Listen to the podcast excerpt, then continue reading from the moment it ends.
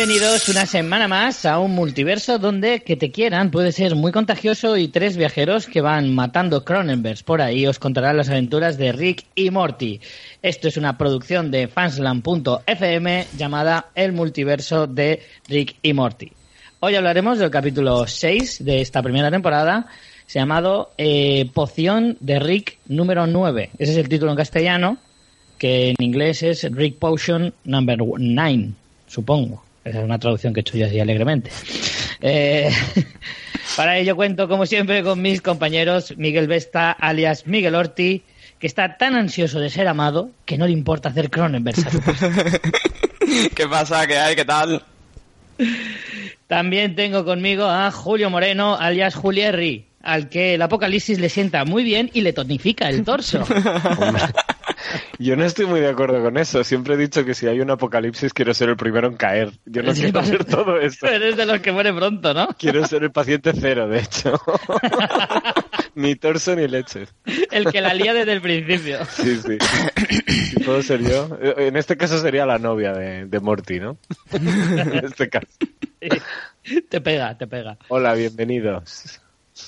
Yo soy Rich Fintano, alias Rich, al que gracias a mi torpeza seguimos todos aquí. De nada. Bueno, hoy, como ya sabéis, eh, comentamos la serie Rick and Morty. Y hechas las oportunas presentaciones, recordaros muy rápidamente que tenéis nuestras redes sociales en Twitter, arroba multiverso RM. Eh, casi digo la contraseña que la tengo que poner siempre. No la digas. Eh, no la digo, no la digo. Eh, y tenéis también el correo electrónico que es multiversorm.gmail.com, ¿vale? Donde podéis mandarnos pues, todos vuestros comentarios y vuestras impresiones sobre el capítulo y sobre la serie. Así que vamos ya con Mandanga y lo primero que voy a hacer, como siempre, es preguntaros qué tal el episodio. ¿Qué os ha parecido, Miguel?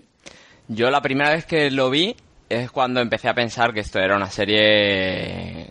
La, la, la... Es cuando yo... Es como un punto de inflexión, porque esa última escena, esa última parte del capítulo tan fuerte y tan, tan que te llega, mm, no me pegaba con ninguna serie de animación que hubiese visto antes y había visto ya Boyer Horseman, ¿eh? que es, es también seria, es eh, eh, dura, pero esa última parte a mí me parece brutal. Es el primer punto de inflexión cuando yo estuve viendo esta serie. Sí que es cierto que, claro, tú al principio empiezas con la del jiji, con el jaja, Sí. pero no te esperas que, que en el fondo pueda haber un trasfondo, valga la redundancia, eh, esto y, y lo que hemos dicho en, las- en semanas anteriores, que hasta se le puede sacar reflexiones en algunos casos eh, a muchos capítulos y este capítulo tiene para darle vueltas al coco, pero Sí, sí, tela, sí. ¿eh? Ahora, ahora, ahora lo veremos al final del episodio, eh, cuánto se puede pensar o no se puede pensar en este, en este capítulo. ¿A ti, Julio, qué te pareció la primera vez que lo viste? Pues muy bien, me parece muy bien y, y se aleja de cualquier cosa que hayamos visto antes. Sí, sí, sí. No tienen ningún problema en cargarse a toda la humanidad en un momento solo para hacer un chiste. Vamos, es que es de valientes esta serie, la verdad. Y, Totalmente. y esta es importante, me parece, porque abre un arco nuevo al final, que es de, de empezar, de, de olvidarte de tu vida pasada y empezar en una realidad nueva, que ya han hecho en otras series como Fringe. Y me gusta mucho ese concepto. Y crea un precedente también, ¿eh? Yo a lo largo de la serie, después de este capítulo, pensaba, ¿qué será de los que se quedaron en el otro puto Claro. mundo? Claro. Pero bueno, parece que no les va mal. No han sido tan, tan cabrones los guionistas. Nos han dado un poquito de felicidad.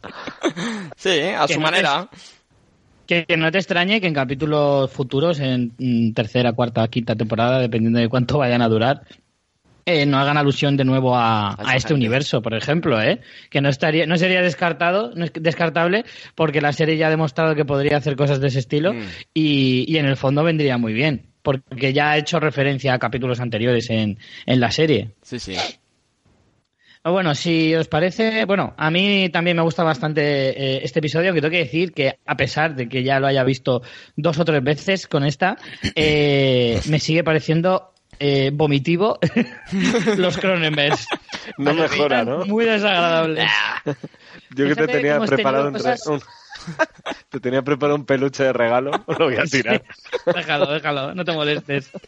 Mira que hemos visto cosas desagradables. En la propia cabecera puedes ver de nuevo aquellas enfermedades, esa hepatitis A y esa hepatitis B, cómo atacaban y demás. Y, y aún así, eso, eso sí que me parece para hacerte un peluche al lado de esto. Los Cronenberg, qué asco. Que los Cronenberg, qué asco, por Dios. Y ves cómo se crean. O sea, a uno que muerde otro y entonces empieza a formar parte del mismo. Porque los de la Mantis, los de la Mantis también, tela, ¿eh? Cuando todavía no has visto los Cronenberg la primera vez, los de la Mantis que tienen los ojos reventando los otros ojos, tela también, ¿eh? ¿En qué momento te parece buena idea hacer una fórmula con ADN de mantis religiosa? Pero escúchame, al lado de los Cronenberg, las mantis también me siguen pareciendo bellísimas personas. Claro, claro, Pero es que la primera vez, cuando todavía no has visto los Cronenberg, hostia, ya ahí apuntan, ¿eh? Sí, sí. Dice, espera, espera, que no sabes lo que te espera después.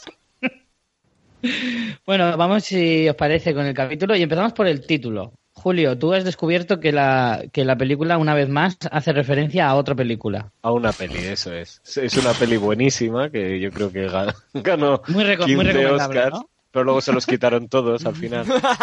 Eh, que es de Sandra Bullock. Sí, algo que está de moda últimamente hacer cosas así. que no, que no ha ganado nueve Oscars. Y se llama Love Potion Number 9 y es de Sandra Bullock y los expertos, yo no la he visto, ni sabía que existía, y tiene como un 2, un 3 sobre 10. Hostia, muchos puntos me, me parece es una, una, maravilla. Y, va de eso, de un, de un tío que, que parece que hace una fórmula y para ligarse a Sandra Bullock. Pero no os lo perdáis, es, una comedia romántica, ¿eh? Sí, sí, como esta. Es una comedia que podrías pensar, a lo mejor es una peli de ciencia, ficción, ¿no? de ciencia ficción o alguna... No, no, no. Sandra Bullock. Y es porque parece que han mejorado la fórmula número 8 y va de eso la peli, que esta ya es la fórmula, la 9 y la lian un poco parda o algo. Vale, quieres recomendarla, ¿no? Para los oyentes. Sí, por favor, y que nos cuenten qué tal. Para no tener que verla. Yo prefiero ver el pues- capítulo. ¿Cuánto dura? ¿20 minutos? Prefiero verlo 10 veces el capítulo a ver esta hora. Esto. Pues te voy a decir una cosa. Eh, aquí en Film Affinity pone que la música es de Ennio Morricone. Cágate. Eso está ganando puntos para que la vea.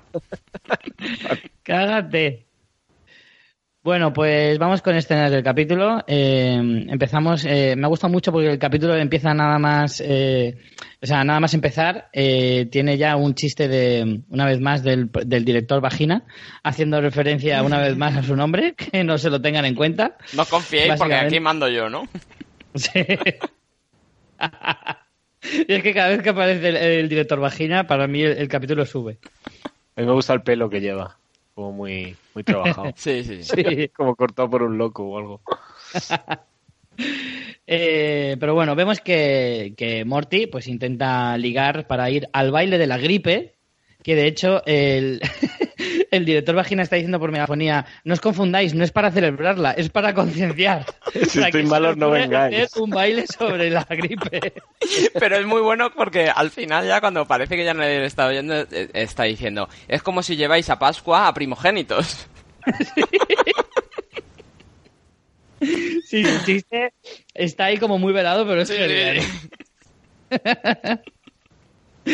Pero bueno, el caso es que, nada, que Rick, este Morty intenta ligar con Jessica y aparece el, típico eh, guayón, en este caso negro, que no me recuerdo del nombre. ¿Lo tenéis por ahí? Brad. Brad. Brad. Sí. Brad aparece. Y, le dice, ¿qué haces? Esta, esta, tía está en otra liga, tú no, no puedes aspirar a esta. Además le dice algo así como, ¿me ves a mí hablando con chicas guapas en un colegio de lujo? que no es mi liga. Exacto. Y de hecho, eh, Jessica le dice, oh, gracias, tal. Le dice, yo he venido aquí para hacer este tipo de cosas. Si quieres eh, que te digan cosas bonitas, sal con un lenguajista o algo así. Como dejando claro lo que es él. es un chiste muy meta, eh, en realidad. No me pidan mierdas porque yo lo que hago es esto. Pero bueno, de ahí saltamos a, a Vuelve a casa y pobre iluso de Morty que le pide consejo a su pobre padre. Pero qué sándwich está haciendo. Lo mejor del ¿eh? capítulo. Sí. Mi persona favorita del capítulo es el sándwich del padre. Pues yo fíjate que si, mira si soy susceptible que cuando aparece Rick en la escena se pone un zumo de naranja y me han entrado tantas ganas que he ido a la nevera y me he puesto un zumo de naranja. Y te has puesto hielos que han desaparecido al momento que pones el... Pero me he dado cuenta y digo, madre mía, soy súper susceptible. Pues que yo quiero ese sándwich, no jodas. Yo no me atrevería porque no sé de qué colores es. ¿Lleva carne? Sí. Eh, bueno, el caso es que eh, una vez más Rick hace referencia al matrimonio de, de Jerry y, y su hija, que está ah, tiene algunas frases muy buenas, como por ejemplo, mm, con lo poco que me importa a mí me he dado cuenta de que tu mujer mira demasiado la puerta. Eso o sea, es. esa frase, o Se sea, da en vez de decir, hasta el que pasa de todo se da cuenta de que... pero es que fíjate que podrías decir tu mujer pasa de ti y sin embargo dices esa frase tan lírica y tan maravillosa. Sí, sí, sí, sí. Tan como Eh, para, para hacer que Jerry tenga que pensar un poco antes de sentirse humillado. Que le humilla más, claro. Claro, efectivamente. Pero bueno, luego eh, eso será en, en realidad el leitmotiv de la historia de, de Jerry, precisamente. El miedo que le infunde o que le mete en el cuerpo eh, Rick por el tema de su matrimonio. Pero que Ahí- no es ¿cómo ves? lo digo. ¿Hay en ¿eh? algún capítulo donde no tengan ese miedo? Porque el hombre está en la cuerda floja todo el día, ¿eh? Que eso quiero Sí, decir. pero en este capítulo como que se hace como mucho más eh, presente, ¿no? Sí, sí, pero que, que Rick se lo dice, pero debería verlo él. Que, que Sí. tiene problemas. Sí, sí, desde luego. Es como, macho, no necesitas que nadie vaya a decírtelo, ¿no? Claro. Eh, pero bueno, eh, luego también hay un chiste muy bueno que le dice, ¿sabes quién? Eh, yo entiendo que, que tu paranoia o tu obsesión con, con Jessica, yo tuve mi propia Jessica y se trata de, ¿sabes quién es? Tu madre. Yo la llamaba Pero- tu madre. Y dice, y aunque parezca un chiste así buscado, no lo es. Es que eso es buenísimo. Es muy bueno, es muy Cualquiera bueno. de una peli de- americana oído. Your mom. tu madre es tan gorda que se tumba en la cama y se queda por los dos lados. Haciendo Una referencias al profesor chiflado de Eddie Murphy. Sí, sí, pero ese chiste es típico chiste de las pelis, como dice Sí, Julio, las típicas sí. pelis de, de instituto o de- o de juegas universitarias de los 90. Your Total. Pero bueno. Luego eh, seguimos avanzando y Morty se, va, se dirige al laboratorio de, de Rick y le pide como una especie de suero para que Jessica se enamore de él. Un poco lo que decías tú de, de lo que iba a la película en la que se basaba. eh, o sea, el, el capítulo se basa en la película de Sandra Bullock que va un poco de, de eso, ¿no? ¿Que Entonces, ¿Quién no ha querido una cosa de esas en toda su vida? ya ves, todos hemos tenido una Jessica en el colegio o en el instituto. Lo que pasa Sí, es que no queremos que se conviertan en mantis religiosas. Eh, pero no, a ser posible que conserve los pechos. Dos, que no sea un Dos, no, no 16.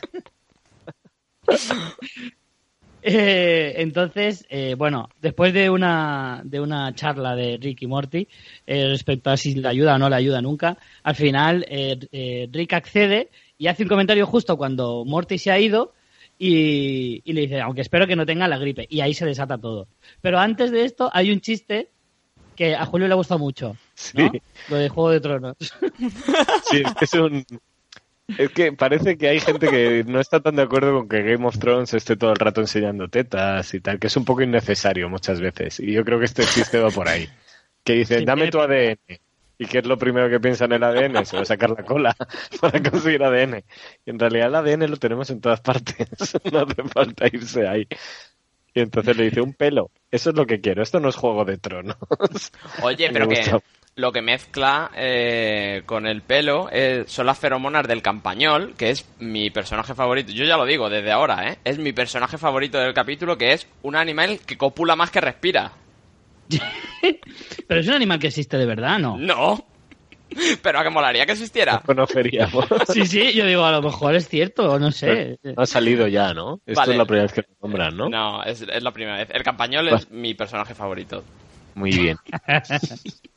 El campañón es el personaje favorito del capítulo. Muy bien. Entonces, eh, Rick, eh, digo, Morty llega eh, al baile y lo primero que hace, evidentemente, pues es ir a, a tocar a Jessica con, con la fórmula. Y, y lo bueno de estas fórmulas que inventa Rick siempre es que son de efecto inmediato. Sí, ¿sabes? sí. No, no tienes que asimilarlo Son ni express, nada. son express. Claro, y eso que es por la piel. Y el caso es que, que, claro, enseguida, pues Jessica Mira, esto que voy a decir igual es un poco raro, ¿no? Pero ¿no os pone muchísimo Jessica? ¿En este capítulo No, o en todos? Bueno, en este no, en este concreto no, pero cuando le estruja la cabeza contra los pechos, yo digo, ay, yo quiero ser Morty. Porque en este capítulo lo hace mucho. Sí, Sí, tiene como 13 años, ¿no? O 14. No, hombre, será más mayor. Pero 13 bueno, tiene él, así, ella tiene 18. No, sí, y, le sí. saca, y le saca una cabeza. Sí. Sí, Morty, pero porque crecen antes las chicas, pero si Morty tiene 14, ella tiene 14. Si son No nos quite la de- ilusión, tiene 18. Claro, Vais a ir a la, a la cárcel de la podcastera, que lo sepáis, Vamos a ir a una cárcel de dibujos animados. con, con mantis religiosas. Pero bueno, el caso es que ella reacciona. Además, es que tiene un momento brutal que es cuando se pone a bailar en mitad de la pista en plan reggaetón y le dice: Arráncame toda la ropa y Perrea. dame lo mío. Se pone a perrear a muerte. Sí, sí, ahí twerking del bueno. Eso es genial, pero bueno, antes de eso, eh, eh, vemos que efectivamente, pues la, como la gripe, este, esta especie de fórmula se va transmitiendo por el aire con un estornudo, con lo que sea, y empieza a contagiarse eh, todo el mundo, empezando por Brad, una vez más, que pasa de, de chulear delante de, de Jessica a, a Morty a de repente amarle muchísimo y entonces entran en, en discusión los dos y peleándose por, por Morty y ahí aparecen el profesor y el director Vagina y se lo llevan diciendo cuidado no te lastimes el brazo de lanzar Oye, pero ahí es cuando realmente Morty tiene miedo. Dice, hostia, hostia, que he enamorado al tío este, que a ver cómo calza. Que yo a este no le... Ahí es cuando sufre. Ya tenemos el grupo de comentarios racista del capítulo. Perdón. No es racista decir que calza. claro al contrario oye ya me gustaría a mí que fueran racistas conmigo en eso ¿sabes? Pero bueno, la cosa se complica más todavía cuando eh, pues el Brad justo antes de irse estornuda de- encima del típico ponche de, de baile de instituto americano, eh, donde normalmente tiras alcohol y esta vez pues tira gérmenes Ujú. y contagia a todos los de la fiesta, incluidos eh, los eh, el grupo que estaba tocando en el baile, que canta un rap maravilloso. Cántatelo. Richie. Julio, tú Richie, que lo, que lo has puesto tú en inglés, cántalo tú en inglés Y Richie en español. No, hombre, no. Como dice algo así como quiero, ¿cómo es? Quiero a Morty y espero que él me quiera a mí. quiero rodearlo con mis brazos y sentirlo dentro, dentro de mí. de mí. Todo con mucho flow. Sí, Además- flow es lo mejor. Además es como el, el rapero, es así de estos en plan super malote, así súper ancho. Y entonces, claro, verle cantar eso es genial. Y eso mientras se le van acercando mogollón de gente de su instituto, algunos con granos, pero unos granos, tío, que parecían lentejas. Sí, sí, dejan claro que es una fiesta de adolescentes. Totalmente. Totalmente. Pero.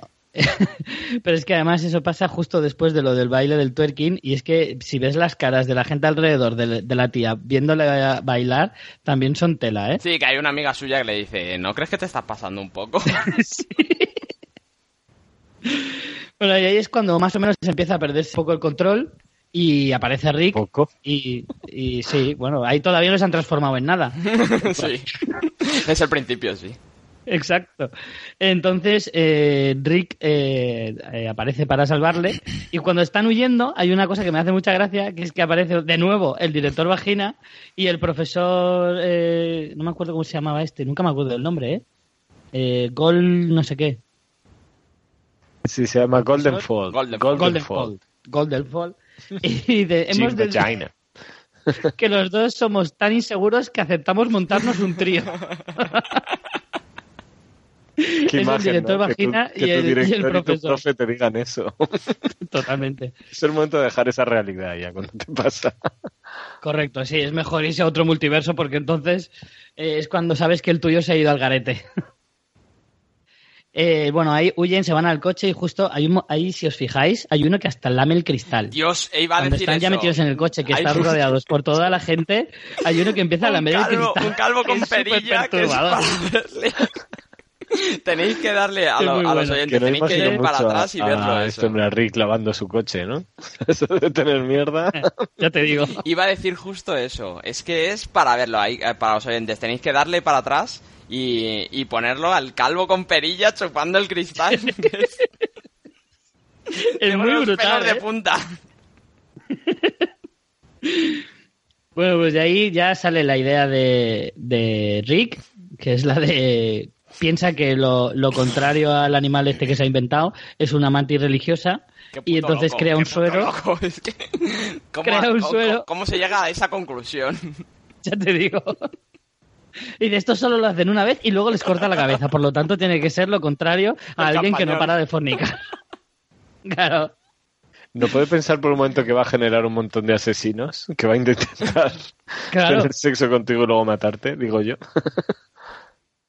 Pero bueno, ahí no acaba la cosa. Volvemos Claro, a. si siguiendo esa misma táctica, bueno, evidentemente los convierte a todos en mutantes de mantis religiosa y entonces piensa, bueno, pues vamos a buscar algo eh, o alguna alternativa a, a esta cosa y es mezclar más animales todavía buscando lo que pueda ser lo contrario a lo que ha creado ya, ¿no? La Y humanidad. les vuelve a salir.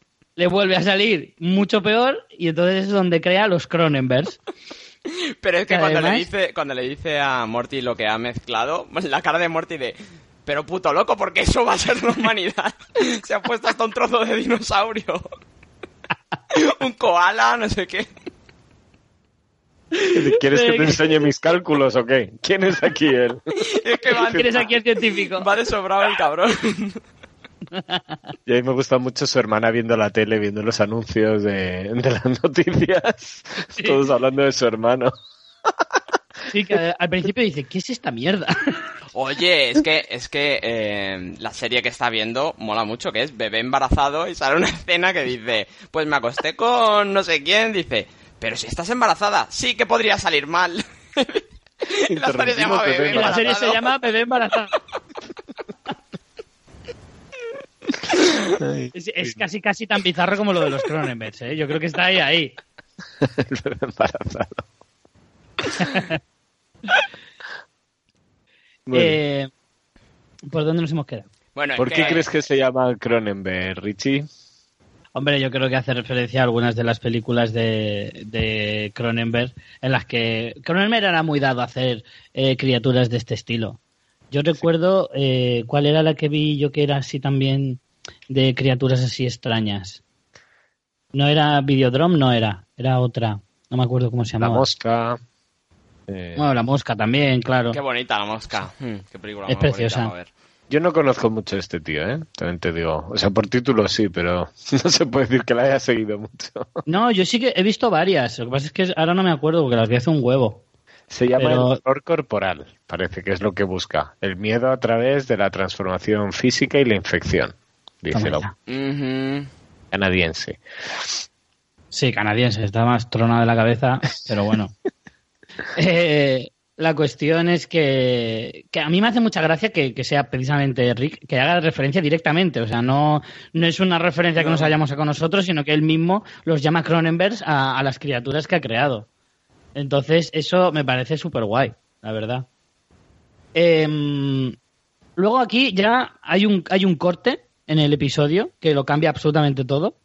Y, y que de hecho cambia cosas que podrían verse en el futuro, como decíamos al principio. Creo que eh, lo que sucede justo en este momento puede ser algo más, más recurrente de lo que pueda parecer, que no es una cosa así gratuita en el episodio o algo para salvarse el culo, que a veces yo creo que hasta ellos mismos hacen un poco de sátira de decir, ah, no os voy a contar cómo lo he arreglado y, y así pues me cubro el culo. Pero ¿quieres decir la escena de cuando han pasado al otro sitio o la escena donde están en la azotea hablando de quién realmente tiene la culpa de eso?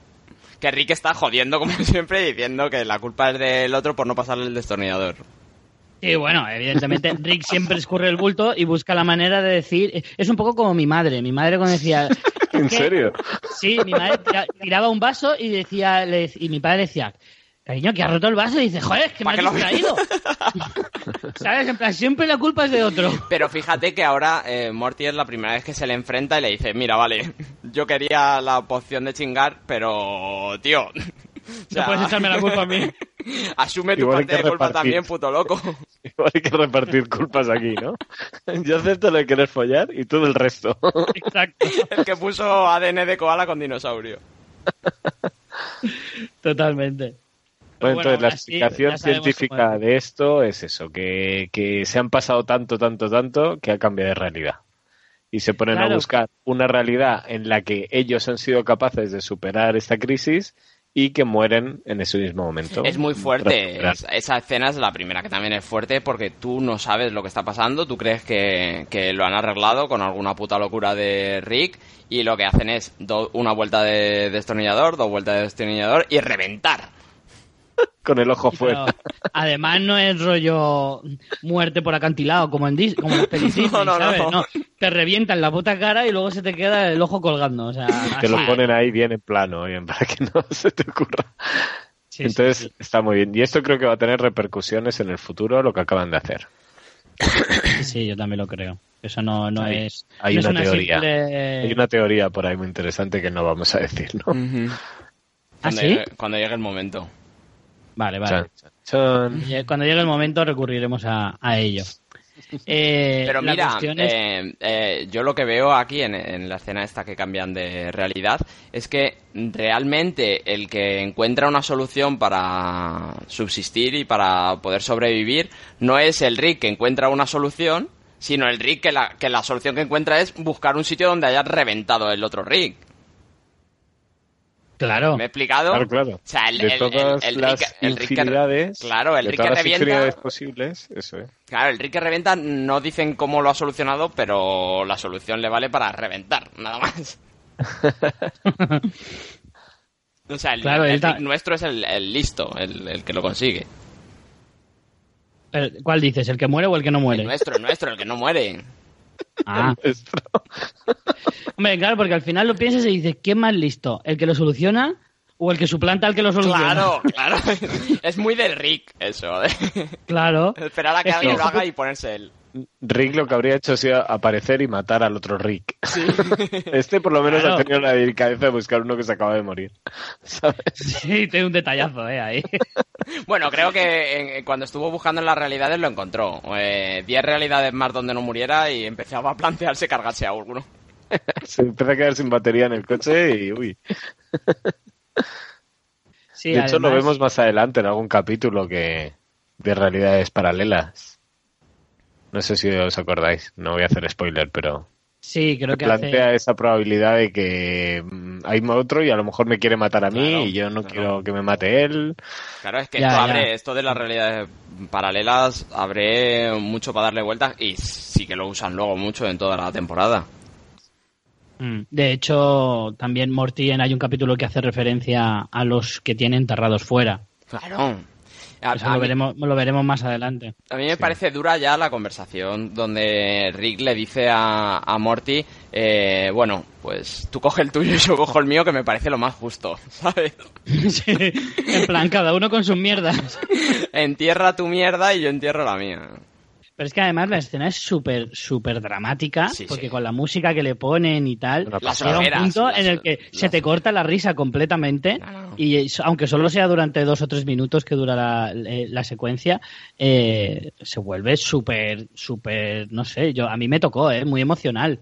Sí, sí, además eh, entierra cada uno al suyo y cuando va para adentro, bueno, Rick porque es un puto loco y se toma una cerveza y ya está. Pero claro, Morty va viendo a sus padres discutir, viendo a su hermana con el móvil y, y pensando, si es que nada de esto importa, si es que yo podría haber estado en esta realidad y habría reventado y estaría enterrado en mi propio césped. Claro. No, y además es que de alguna manera tienes que pensar que el que está ahí fuera también eres tú. Es verdad. De eh, hecho, eh, de hecho, hay un comentario que le dice Rick que es eh, la solución es no pensarlo. claro. Porque es que si, si lo piensas te no vuelves loco. claro. Y además, luego además tiene un comentario cuando se está llevando el cadáver, dice, de todas formas esto tampoco se puede hacer cada semana, todo lo, como mucho lo podremos hacer tres o cuatro veces más. Eso parece que es como un, una, una crítica a las series que solucionan este tipo Hmm. de cosas así. Sí, como sí. de los guionistas vagos, ¿no? sí. Que es como, bueno, pues lo solucionamos con esto otra vez. Pues nada, saltamos a otra realidad y listo. Sí, es un Sí. poco, es un poco crítica, sí. La, la trama de Rick y Morty, eh, la, la escena que hay post créditos en las que aparecen los Ricky Morty de Cro- Cronenbergs que iban buscando una realidad en la que los Cronenbergs estaban eh, establecidos, ¿no? Y Sí, dice, qué mal que hicimos en crear una sociedad en la que son eh, personas de verdad. Sí, por error han curado su, su, Su propia forma de vida. Claro, que no es una enfermedad, son ellos. Se han creado humanos normales. es súper absurdo. Es muy loco, es muy loco, de verdad. Es muy loco, es muy loco. Este cap- capítulo también es de, de- de- te da un vuelco el cerebro totalmente, ¿eh? Sí, sí. Bueno, lo que Vamos tú con decías, la- Rick, Rick al final te da también la clave para, para poder seguir viendo capítulos y es no pienses más en ello Claro. porque te van a atar la camisa al revés. Ven con nosotros en este viaje, pero no te lo cuestiones. claro.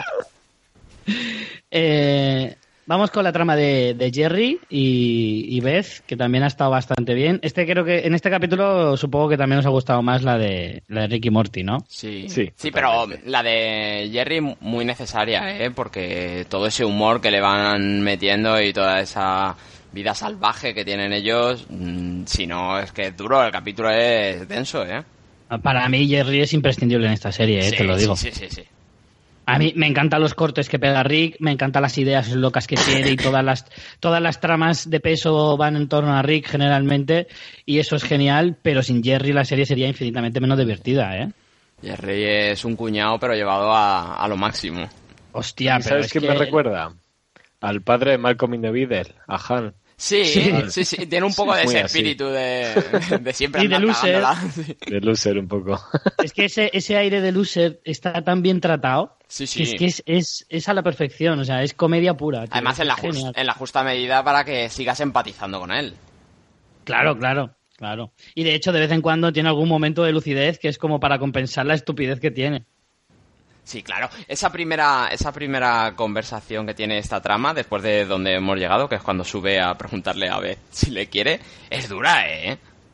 Es muy Claro, dura porque... si es que nada más empezar, eh, este Rick le mete un palo que lo deja ahí tiritando y luego hay una un segundo palo antes, o sea, justo, bueno, yendo en orden, tiene la conversación con Beth, que pregunta si le quiere, Beth le deja completamente descolocado sin dar una respuesta concreta ni, de ni sí ni no. Bueno, es- espera, no es sí, una respuesta le, concreta, le da una pero- respuesta. Claro. Le dice, deja de preguntarme, igual te quiero. O sea, Claro. déjame en paz. no, deja de preguntarme y te querré más. No, realmente la respuesta es, ¿tú quieres que los pobres tengan casa? Y dices, sí. ¿Y tú la vas a hacer? No. Pues eso es como te quiero. si hicieras algo, pues te querría, pero como no haces ni el carajo, pues solo te aguanto. Tienes trabajo. Estoy a mi trabajo. Es que es muy bueno el diálogo, ¿eh? El diálogo es brutal. Sí, sí, Pero a, brutal. y a él, a él le- no le hace más daño porque es, porque es un tarao y porque como es y porque no se entera de la mitad de las cosas. Pero lo que le está diciendo su mujer es situación límite. O sea, de ahí al abogado. Sí, sí, sí. Hombre, pero es lo que decía antes, lo que decía antes Julio, que en el fondo siempre está en el alambre. Sí, La- siempre, el matrimonio de estos dos siempre pende de un hilo. Entonces, ese es el juego, además. Como que siempre parece que se va a romper, pero nunca se llegará a romper del todo. Están Y- juntos porque han tenido hijos. Ha tenido suerte Sí. este hombre dejarla embarazada. En el anterior capítulo, eso- de hecho, lo dice. Sí, sí. Si os fijáis, eso es una cosa muy recurrente en las series americanas, ¿eh? Que se casan porque se quedó embarazada con 16 años. Además, uno de los tópicos más tópicos del cine americano es quedarse embarazada eh, haciéndolo por primera vez en el baile del colegio. Sí, claro. Claro, En el baile de instituto. Y que eso te joda la Entonces- universidad. Claro, y eso te jode la vida prácticamente. Entonces, ese es un topicazo eh, de la sociedad americana eh, brutal. Y de hecho, creo que estará mm, bastante basado en la realidad. Eh, el caso es que eh, volvemos otra vez a lo que hemos hablado muchas veces de Jerry, y es que al final no presta ningún tipo de atención. También, porque primero porque no le importa, y segundo porque creo que no tiene esa capacidad de atención. No, no, no, no Porque al final con lo único que se queda es con la palabra Davin, que es el compañero de, de Beth, repitiendo en su cabeza como cinco o seis veces. Sí, pero luego para en la siguiente escena, para reforzar, está ahí con su hija viendo la tele y, y viene Rick a dar otro poco de por culo, que ya no tiene que decir la niña, "Mm, deja de machacarle porque no sabes cómo es. O sea, además le dice, le dice directamente, eres un hijo de puta o algo Sí, sí, así, o sí. eres un cabrón. Claro, es que le calienta la cabeza sabiendo cómo es. Claro, y, y- y ahí este Rick le, le responde diciendo tu opinión me importa de poco. Hmm. Eh, ahí vemos como, bueno, eh, de camino a- al, al trabajo de Beth, se encuentra ya por primera vez con, con algunos de los, de los mantis religiosos y tiene un comentario. Aquí hay un poquito de referencia también al cine este noventero de, de cachotas, rollo Stallone, Schwarzenegger y esta gente, muy de los 90, de frasecita antes de cortar sí, plano, claro, sí, sí, sí. muy buenas, como con la esta, por ejemplo. en la mano, con el rifle. Nadie me va a detener hasta que pilla a mi mujer engañándome con otro. Muy bien. Mientras está entre coches en llamas reventando cabezas. Exacto. Con esos planos, además eso de la recortada a la altura de la, de la cintura, que Sí. queda tan guay. Sí, sí. Y, un poco Walking Dead también, ¿no? Cuando entra por primera vez en Atlanta Claro, es muy con atasco. Claro, claro. Eh, entonces llegamos al, al momento en el que están eh, Beth con su compañero y, atención, el compañero, ¿qué tipo de música pone, Miguel? Eh, pop, pop onírico africano. Es que pop onírico africano. O sea, y además es que la estás escuchando y dices, pues le pega.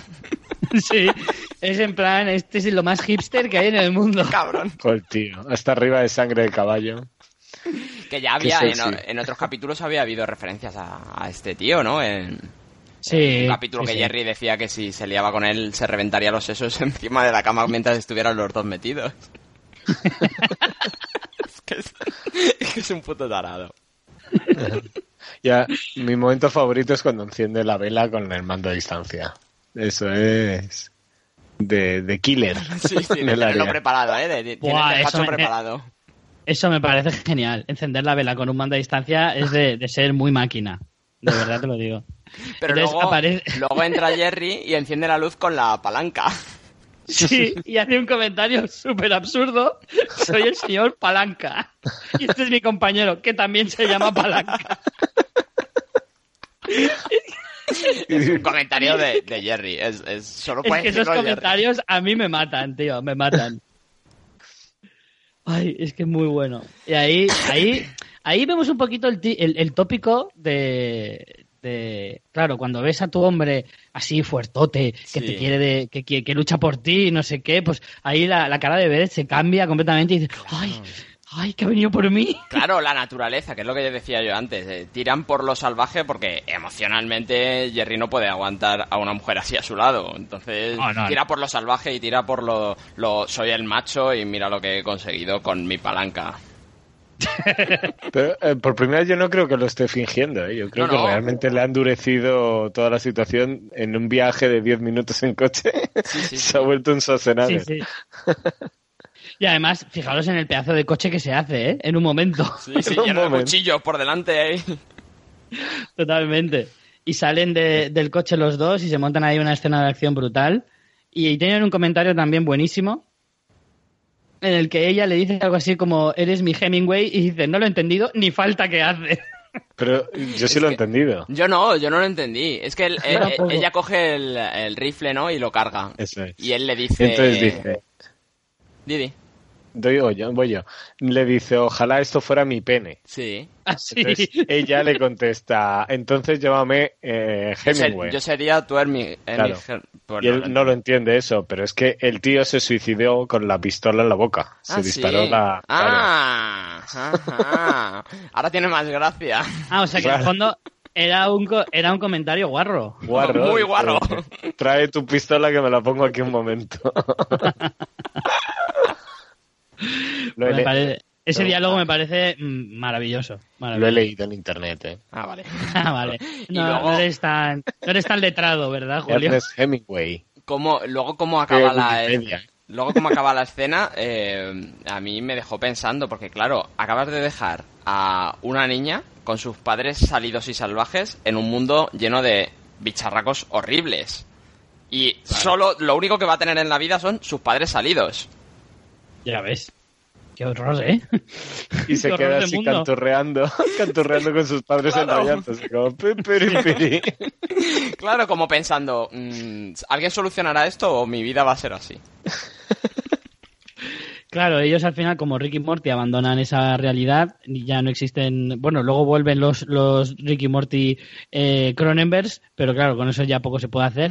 Y, y tenemos ese momento final en el que ya encontramos a, a Jerry eh, fibrado después de, de todo el apocalipsis. Y lo genial es, Julio, ¿El- Que el está- qué? Que esta vez de- eh, representando. Ah, sí. vale. Tiburón. Que para mí es maravilloso que no tienen tele ni electricidad ni nada. Y entonces han hecho una tele de cartón y está ahí haciendo su, su diálogo de, de- Contando la peli. de- Y el otro tomazo con las escopetas. Bueno, qué momentazo. Y además tiene ese- un comentario que dice: Esto ha salvado nuestro matrimonio. Una epidemia mundial. Pero es que en realidad es- tiene mucho trasfondo. Es que en verdad lo que, lo que puede salvar su matrimonio es eso, que cambien tanto las cosas como para que él sea alguien para ella. Es que él es el único hombre en la Tierra, literalmente. Claro, claro. Qué bueno, tío.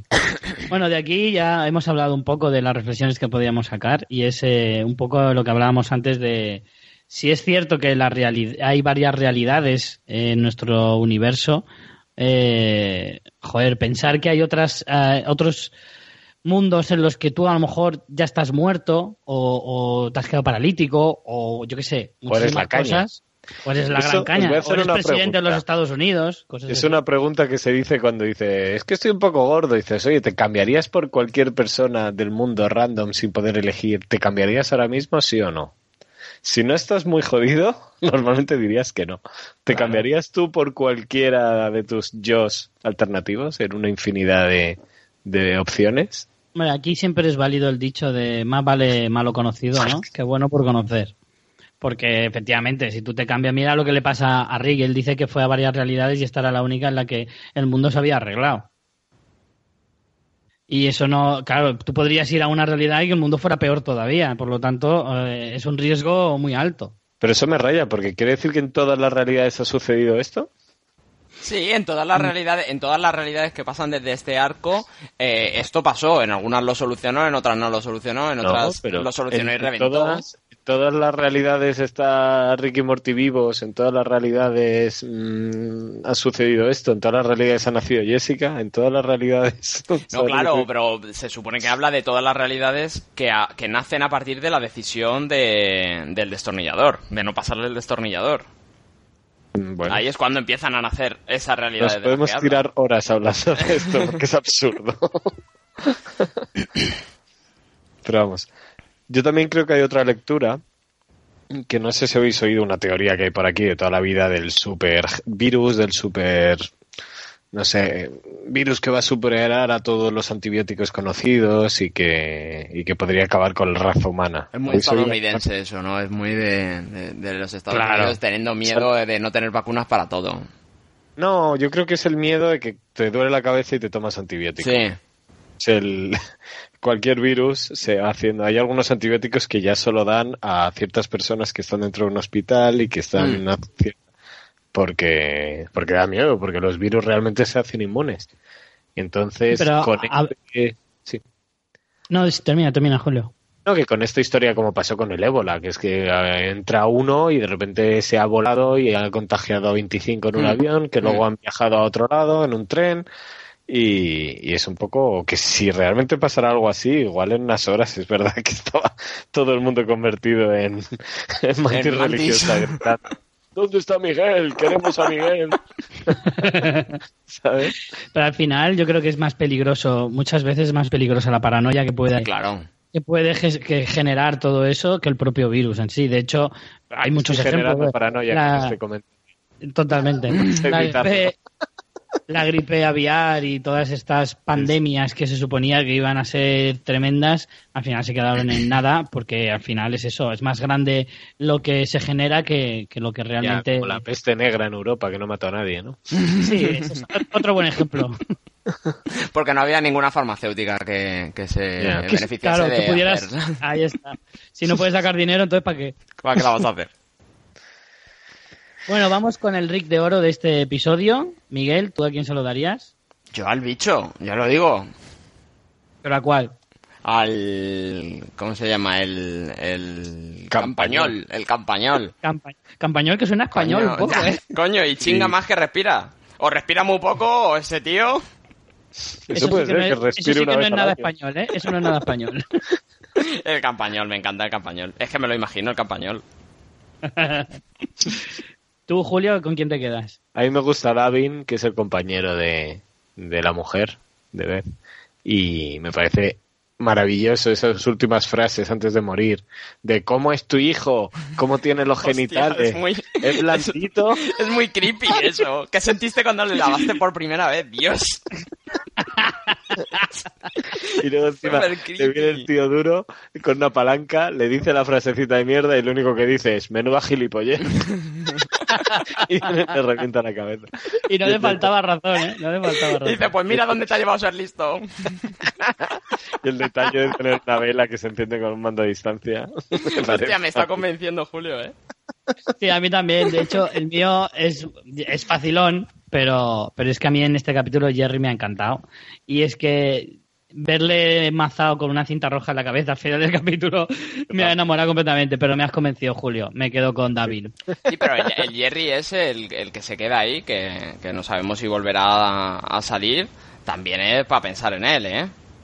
Buah, pero a mí me encantaría, ¿eh? Durante- me encantaría que volviera a salir. Durante los capítulos que, que ha sido de ese tío que vive solo con su mujer y su hija, haciéndola representar películas en una caja de cartón.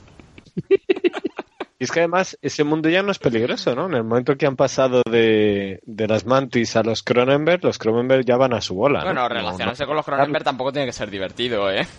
No, no, No, digo no, eso, no. sino que no intentan matarles. Ya, ya. Claro, O sea, claro, que Pueden claro. durar, que no es que como zombies que vayan contra ti, es como ellos están ahí a su bola y estos son los únicos tres en el mundo. Qué triste. y tú con tus padres. Es que, puedes Es que es muy fuerte, ¿eh? Lo de los padres. Es muy triste, más que fuerte es triste. Claro. Bueno, ¿y qué juego de chupito propones para el capítulo de la semana que viene, Julio? Tengo que reconocer que este me ha costado mucho, porque no hay nada súper característico en el siguiente capítulo de frases que se repitan para emborracharos a muerte, así que he pensado que cuando cada vez que digáis un comentario que suena feminista, chupito. Sí, no, no, ahí te coges una buena también, ¿eh? Sí, es sí. que es que tanto una frase que se repite mucho, sino una idea que, que lo dicen varias Sí, veces. sí, sí. Entonces, me gusta. Me gusta mucho el mundo que vamos a visitar la próxima semana. Pues muy bien, pues esa es la propuesta para la semana que viene y nada chicos, pues eh, el capítulo ha estado bastante bien y, y nada, nos vemos entonces la semana que viene para comentar el episodio número 7. Ok. ¿El capítulo que ha estado bien te refieres al podcast o al capítulo? Las dos, las dos cosas. a mí no me has gustado mucho en este, pero bueno. Bueno, queda- pues te puedes quedar con la, con la trama de Jerry si quieres, en vez de con la mía. Sí. Creí que ibas a decir, te puedes quedar con un yo alternativo que es Cronenberg. También, también te puedo pasar en la- uno. En la presentación ibas a, creí que ibas a decir algo así de Jerry, este que está enfrente de dos Cronenbergs. Solo ante el peligro. Eh, pues nada chicos, Eh, Miguel, hasta la semana que viene. Hasta la semana que viene. Julio, Muchas gracias por invitarme. Oye, cada vez que querráis me llamáis, ¿eh? Vale. vale, vale, vale, me la apunto. Me la apunto. Muchas gracias. Venga, hasta luego, chao. Hasta luego.